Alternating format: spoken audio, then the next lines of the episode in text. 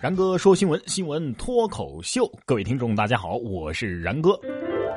知乎上啊，有一位网友分享了一个小故事，我觉得很有意思。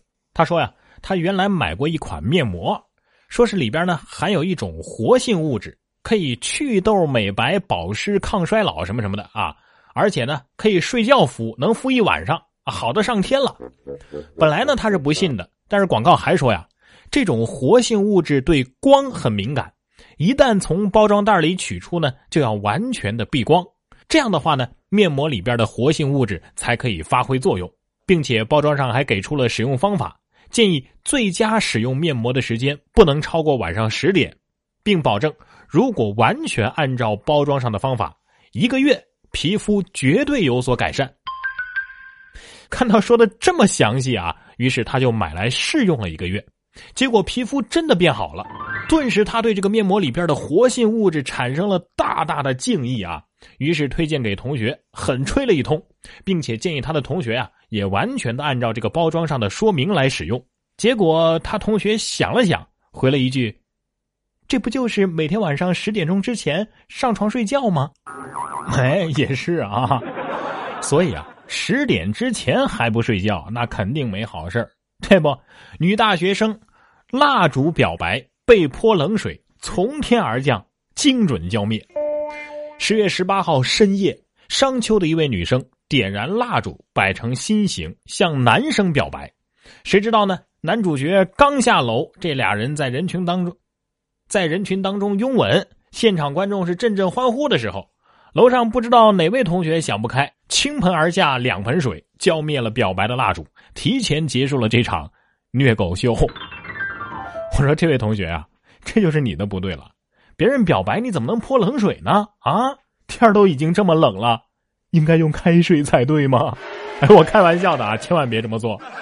其实啊，是这对情侣的问题，你们的时间没选好啊，有点扰民了。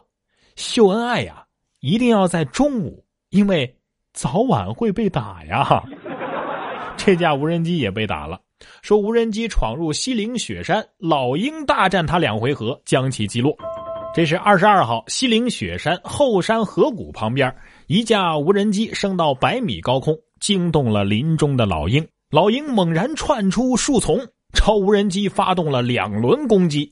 无人机躲避不及，被老鹰击落。无人机被击毁了一个螺旋桨，坠落之后啊，还摔出了一条大口子，还残留着少许血迹。哎呀，厉害了！我的鹰把无人机都打出血了哈，这就是传说中的老鹰抓小鸡，飞机的鸡。我作证，是鸡先动的手。老鹰得说了，此处是我的固有领空，任何人不得侵犯，否则一一击落。很好啊，有做吉祥物的潜质。二零一八年世界杯吉祥物敲定，卡通狼当选。二零一八年世界杯吉祥物最终是确定了，一只卡通西伯利亚平原狼以百分之五十二点八的得票率当选俄罗斯世界杯官方吉祥物。俄罗斯承办的世界杯足球赛呢是定于二零一八年的六月十四号到七月十五号，在莫斯科、圣彼得堡、索契等十一个城市的十二座球场举行。我看了一下那个吉祥物啊，不就是加长版的二哈吗？不过，这跟一般的吉祥物画风也的确是不一样了啊！你看啊，别的吉祥物都是走的这个用萌融化你的路线，俄罗斯走的是暴力干死你的路线。据说呀，被这只狼淘汰的是一只东北虎。我说，下次谁要是再举办世界杯，把吉祥物定成熊猫吧，啊，也算是替中国参加世界杯了。如果研究动物的真都是这么做的，那倒是一个不错的工作啊。说网友郊县天王老田微博上爆料说，带着自己的小外甥啊去自然博物馆，他第一次看见巨大的恐龙骨架之后惊呆了，一直追着讲解员问，需要多少个考古学家才能把它吃的这么干净啊？小朋友，这你就不懂了吧？主要是爱喝大骨头煲汤的考古学家不在，要不然的话呢，你连骨头都没得看。小外甥暗暗的在心底发誓：我将来要做考古学家。所以考古研究所的招聘启事应该是这样的吧？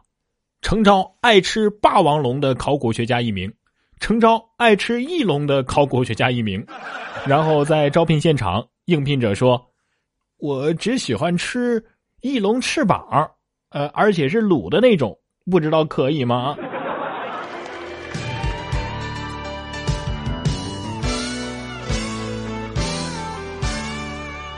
十七号啊，重庆的某个小学班主任在课间突击检查，发现学生郑浩在玩手机，被批评教育之后呢，不服气的郑浩将疑似告密的同学桌子给掀倒了，手机也是摔个粉碎啊，玩起了失踪。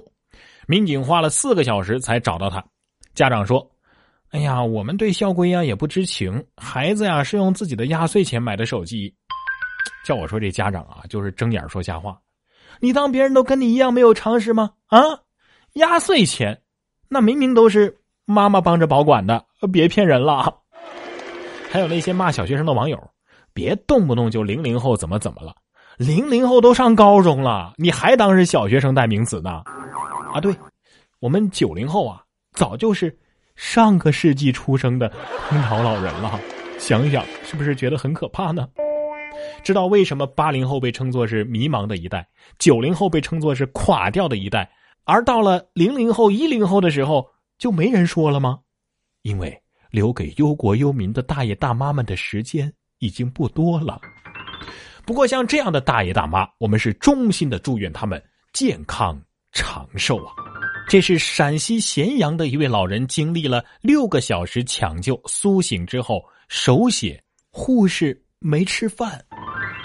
陕西咸阳一位七旬老人在延安大学咸阳医院经历了六个小时的抢救苏醒之后，用颤抖的双手在纸上写下了“护士没吃饭”五个字。患者家属随后为护士买来了食品。老人老伴表示啊，老人患病已经有一些时间了，院里的医护人员一直都很细心和耐心。唉。如果是我昏迷了六个小时，我也会颤抖着对护士姐姐说：“护士姐姐，我还没吃饭。”六个小时啊，两顿饭呢。不过这条新闻还真是特别的让人感动，将心比心，这才是医患关系正确的打开方式啊！愿这位老人像下面这位老人一样长寿，而且身子骨这么硬朗。说尼日利亚老人娶妻一百零七位，但百余子女。法院说只准留四个。九十二岁的穆罕默德曾经与一百零七位女子结婚，一共育有一百八十五个孩子。后来他遭到了法院的拘捕，啊，被要求在四十八小时之内和八十二名女性离婚，只准留下四位妻子。但是他拒绝和任何妻子离婚，表示自己是得到了上天的力量才能够控制众多的妻子，而且他更是劝其他的男士不要以他为榜样。等一会儿啊，一百零七位老婆和八十二位离婚，留下四位，我数学不太好啊。哎，有这么多个老婆都能活到九十二岁，会员肾宝，下一个代言人。就是你了，哎，是叫会员吗？其实啊，老年人的市场还是很大的。广场舞 A P P，这就是你不知道的上亿市场。按照中国普遍的规律，广场舞的核心人群，也就是所谓的大妈呀，正是掌握了绝大多数家庭开销的人群。而所谓的家庭开销，除了日常生活开销之外，还包括了采购消费、旅游消费、金融理财消费等等等等。换言之，这就是一群绝对高净值的客户啊！但是有网友说了，支付问题没解决，下一步还是不好走啊！傻了吧？扫码进场跳舞还送油，完美解决。